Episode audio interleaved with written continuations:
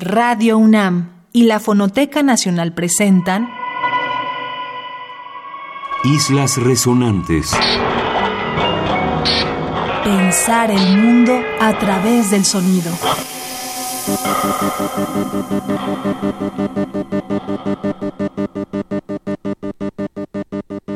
Buenas noches, bienvenidas y bienvenidos a una nueva emisión de Islas Resonantes, un programa que hacemos para pensar el mundo a través del sonido.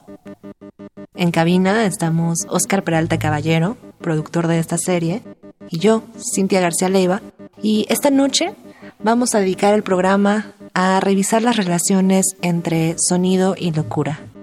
Para ello presentaremos fragmentos de la entrevista que tuvimos con el escritor Jorge Volpi.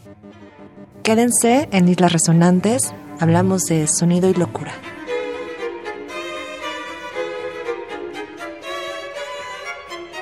Jorge Volpi.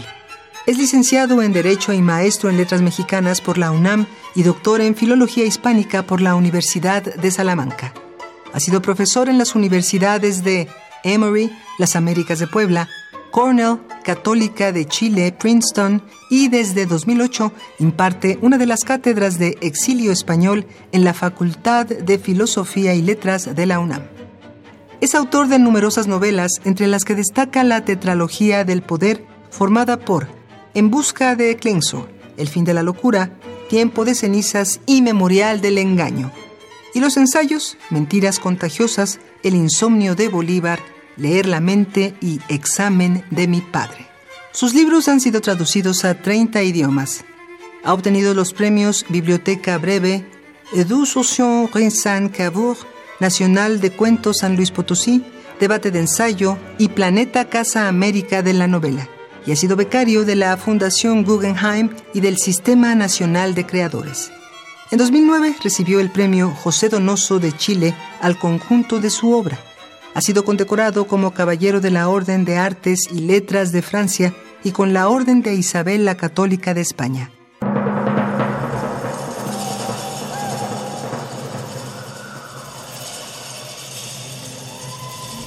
Si pensamos en lo más inmediato respecto a la locura, uno normalmente tiende a pensar en el grito.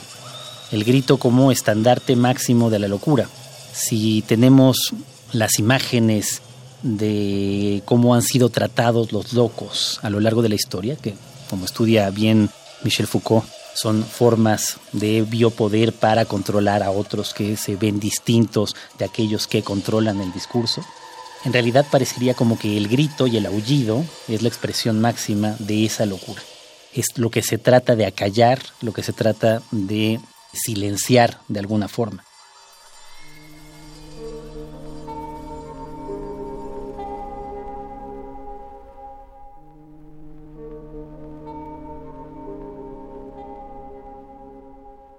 Primer track que vamos a escuchar en esta emisión dedicada a las relaciones entre sonido y locura, y retomando precisamente lo que decía Jorge Volpi al respecto del grito, es del músico japonés Keiji Haino, del álbum Tenshi no Jijinka, eh, y el track de manera homónima que reproduce la disquera Tzadik en el año 1995 Combina, como en la práctica de este músico, lenguajes del noise, la libre improvisación, el rock y la música psicodélica. En este álbum del 95, eh, Kaiji Haino aparece como solista y como normalmente eh, que ha aparecido con, con el instrumento eh, en sus grabaciones, esta vez deja la guitarra y construye en realidad una larga meditación sonora para esto utiliza más bien percusiones tradicionales y una voz que conforme va avanzando el álbum, transita del grito desgarrado hasta la modulación casi introspectiva. Y hay una especie de emulación eh, que, que, busca la calma y que sobreviene después a este estallido catártico. Se quedan con Keiji Haino y están en Islas Resonantes.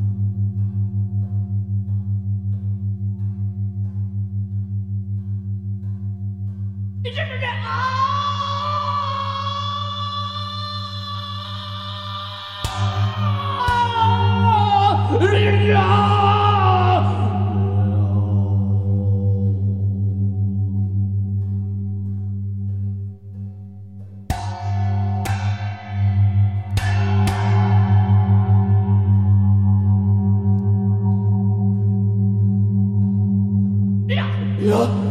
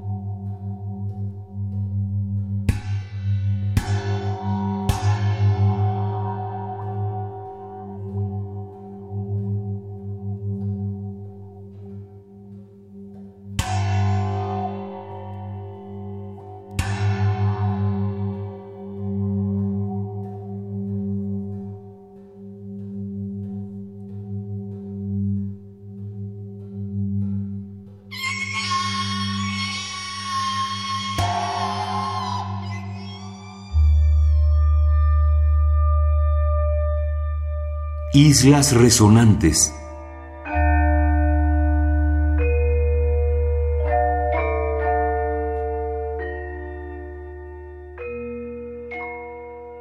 Sí, es muy interesante, digamos, pensar también en lenguajes particulares de la locura. El que quizás más se haya estudiado es el lenguaje esquizofrénico, ¿no? Que está lleno, digamos, de recursos retóricos que parecerían propios de la vanguardia o de la literatura experimental.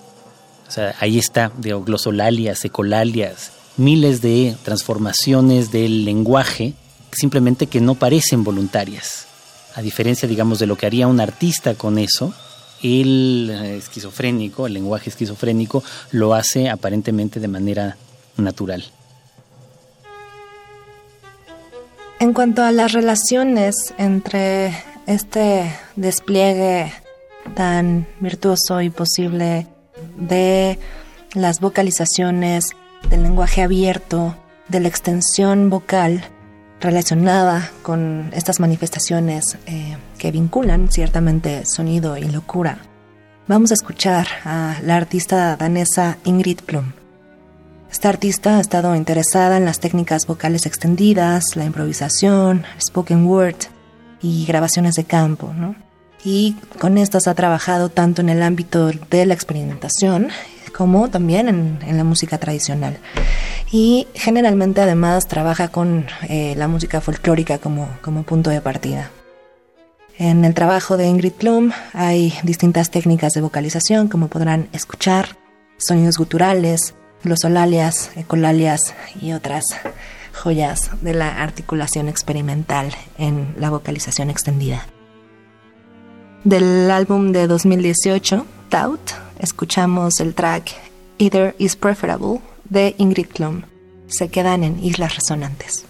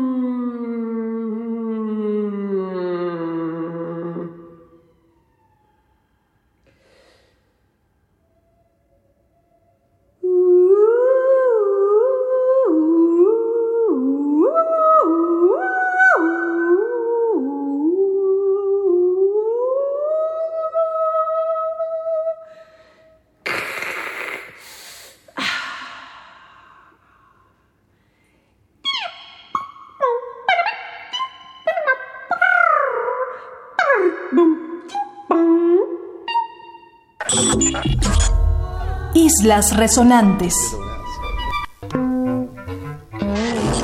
Bueno, esa es la gran pregunta si hablamos sobre este tema, porque tendríamos que relacionar locura con normalidad y eso siempre provoca conflictos y distinciones a veces extrañas. Parecería como que la locura es un estado mental distinto del de la mayoría, pero entonces otra vez tendríamos que entrar a cuál es el de la mayoría. Entonces la locura es difícil de definir, se ha hecho de manera clínica. Entonces la definición de locura, pues más bien tiene que ver con algo que parecería escapar de un modo u otro a la racionalidad, o por lo menos a la racionalidad occidental. Y entonces a partir de ahí, pues las locuras son múltiples. Entonces, más que una definición de locura, creo que habría locuras distintas dependiendo del punto de vista del observador, más que directamente de la persona que actúa o piensa o se comporta o ve el mundo de maneras distintas. Vamos a presentar ahora un fragmento de un lanzamiento independiente del artista de Glasgow, Caroline Mackenzie. Caroline Mackenzie, compositora, artista sonora, que trabaja especialmente con medios electrónicos, tiene, como otros de los artistas que hemos presentado el día de hoy, una relación muy particular con las, eh, los espacios psiquiátricos, con los medicamentos y con los diagnósticos relacionados con el término de la locura. Especialmente, en su caso, eh, fue diagnosticada con disforia de género, una etiqueta un tanto extraña que además se le puso desde los ocho años de edad y desde entonces se le fue administrando una serie de medicamentos que incluso estaban contraindicados para la infancia y que eran usados para casos, por ejemplo, de psicosis o esquizofrenia. El trabajo que vamos a escuchar ahora de Caroline Mackenzie fue precisamente recuperar en una suerte de antología personal su relación personal con este lenguaje a lo esquizofrénico, con este lenguaje del de la esquizofrenia y su propio trabajo musical, su propio lenguaje musical. Escuchamos Interior, Exterior, lanzamiento independiente de 2017 y escuchamos el track Emergence. Caroline Mackenzie en Islas Resonantes hablamos de sonido y locura.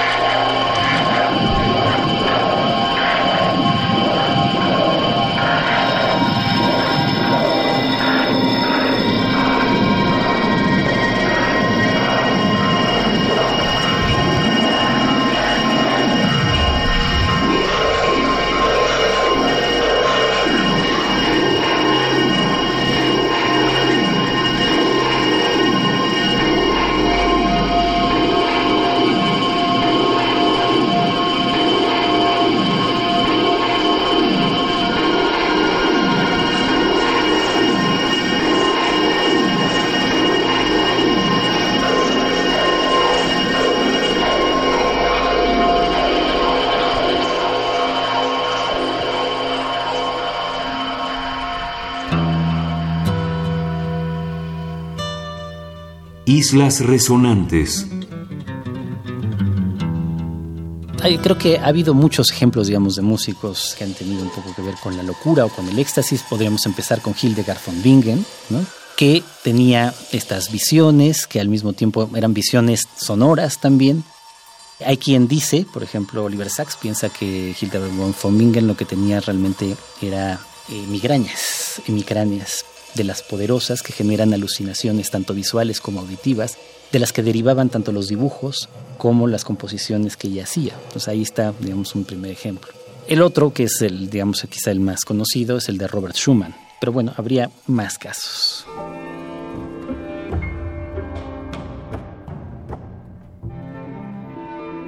Una de las figuras que ha mencionado Jorge Volpi en esta entrevista acerca de las relaciones entre sonido y locura y que es también una figura importantísima para nosotros eh, como compositora aquí en Islas Resonantes. Es esta escritora eh, nacida en la Edad Media, en el siglo XII, Hildegard von Bingen. Escritora y además también mística y con un trabajo extraordinario, amplísimo, que se recupera hoy de manera cada vez más frecuente al llegar a la edad adulta, rompió con esta autoridad patriarcal de la iglesia y fundó una comunidad monacal de mujeres. Su obra, además de escritura, que aborda tanto temas teológicos como de herbolaria, por ejemplo, sexualidad, política, entre otros, implica también este trabajo con la noción de la iluminación, ¿no? Se, como ya decía también Jorge Volpi, mucho del trabajo partía de este trabajo con la visión, con el sueño, con la iluminación y por supuesto la composición musical. Lo que vamos a escuchar de Hildegard von Bingen es Acror Sanguinis, eh, que es un fragmento de lo que se conoce ahora como la Sinfonía de la Armonía de las Revelaciones Celestiales. Esto que escucharemos es una versión a cargo del ensamble Sequentia for Medieval Music. Están en Islas Resonantes, hablamos de sonido y locura con Jorge Volpi, escuchan a Hildegard von Bingen.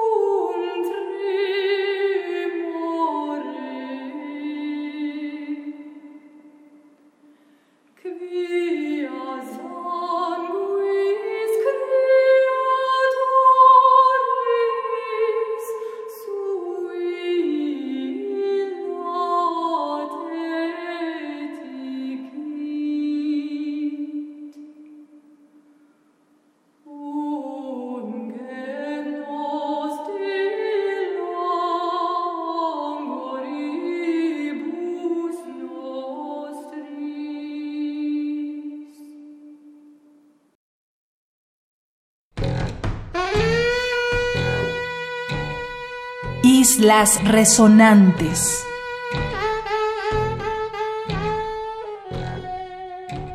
Sonidos de locura en mi infancia. No estoy muy seguro, pero yo creo que si un programa de televisión o era una película, ya no lo sé, me marcó eh, siendo bastante niño, debo haber tenido 10 años o así cuando lo vi. Cuando mi papá se enteró de que lo había visto, porque mi mamá me dejaba verlo le pareció espantoso, la regañó enormemente. Era una película para televisión, yo creo, que se llamaba Civil, sobre un personaje que tiene personalidad múltiple. Y este tiene que ver claramente con el sonido. Entonces, si algo me impactó que tiene que ver con cómo uno puede albergar 25 voces internas, estaba ahí, yo creo, en esa película. Para seguir revisando estas relaciones entre sonido y locura, escucharemos ahora la parte sonora de una instalación multicanal que hicieron en 2015 los artistas Adair Rodríguez y Emilio Hinojosa Carrión. Esta instalación estuvo basada en una arquitectura posible, en una arquitectura reproducible, eh, recuperable del Hospital La Castañeda, el hospital, mayor hospital eh, que tuvo México durante la primera mitad del siglo XX, con tantas historias y con tantas recuperaciones que se han hecho de él también a partir de otros eh, de otras ficciones en literatura, de otras ficciones también sonoras. Y lo que hicieron Idaid Rodríguez y Emilio Hinojosa Carrión para Operación Castañeda fue tratar de recuperar la memoria de este hospital a partir de las omisiones y los huecos que hay en los archivos clínicos del país sobre este lugar. A partir del único diagrama que fue encontrado hacia 2010, Rodríguez construyó, eh, buscó reconstruir la única maqueta que existe de todo este conjunto arquitectónico donde sabemos además de los propios pacientes diagnosticados vivían también, incluso en los médicos, y era una especie de construcción eh, muy vasta con distintas categorías. Entonces lo que hace Idaí Rodríguez es tratar de recuperar este supuesto arquitectónico y eh, hacer grabaciones de campo en estos espacios marcados. Eh, además de estas grabaciones en donde en algún momento estuviera el Hospital La Castañeda, se hicieron grabaciones también en pabellones del Hospital Ramírez Moreno, eh, que aún está en funcionamiento y con estos materiales se realizó la instalación, que es también una pieza archivo. Escuchamos de Idaí Rodríguez y Emilio Hinojosa Carrión, Operación Castañeda, están en Islas Resonantes.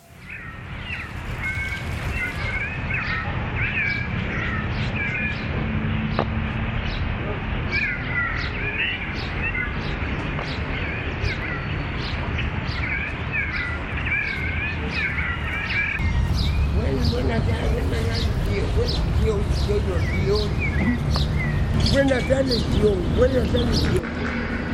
Dios, Dios, me queda, me queda, cuenta, Dios.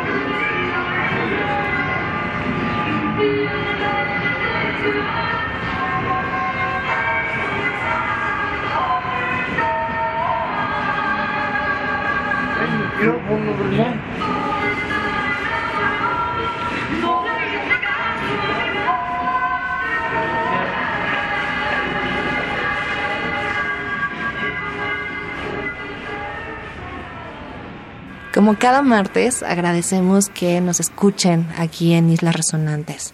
Esta noche presentamos fragmentos de la entrevista que tuvimos con el escritor Jorge Volpi en torno a las relaciones entre sonido y locura. En cabina, Oscar Peralta Caballero, productor de esta serie. Yo soy Cintia García Leiva. Nos escuchamos en una próxima emisión de Islas Resonantes. Se quedan en Radio UNAM, Experiencia Sonora. Radio UNAM y la Fonoteca Nacional presentaron Islas Resonantes.